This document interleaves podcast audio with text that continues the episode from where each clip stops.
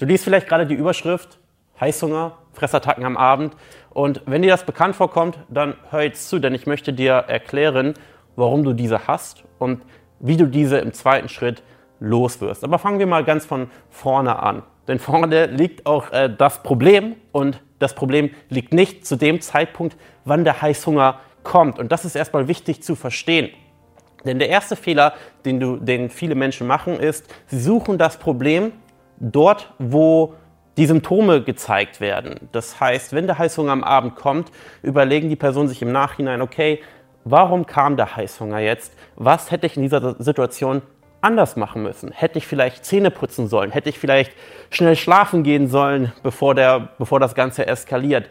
Hätte ich vielleicht Kaugummi kauen sollen? Und nein, diese Dinge solltest du nicht tun, denn diese Dinge helfen nicht.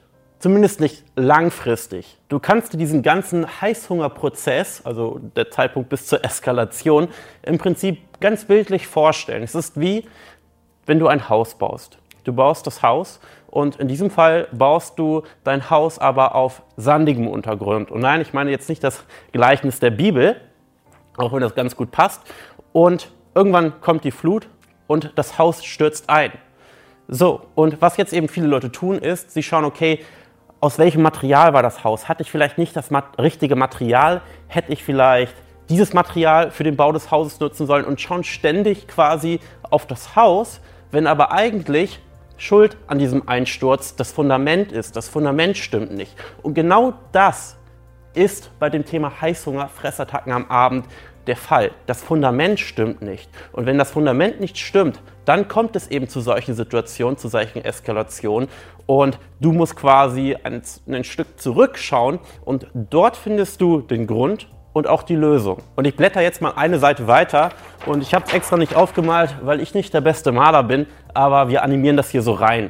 Und zwar musst du dir vorstellen, dass wenn der Heißhunger heute Abend kommt, dann staut sich dieser an. Beziehungsweise kannst du dir das vorstellen wie ein Luftballon, wo immer mehr Luft reingeblasen wird, bis er irgendwann platzt. Das heißt, es baut sich eine gewisse Spannung auf. Und diese Spannung fängt schon am heutigen Morgen an, aber auch schon ein bis zwei Tage früher. Das heißt, wenn heute Samstag ist und du schaust dir dieses Video an und heute Abend hast du Heißhunger, dann beginnt dieser ganze Prozess wahrscheinlich schon am Donnerstag. Es, es entscheidet schon Donnerstag und Freitag darüber, ob am Samstag deine Fressattacke oder dein Heißhunger kommt oder nicht.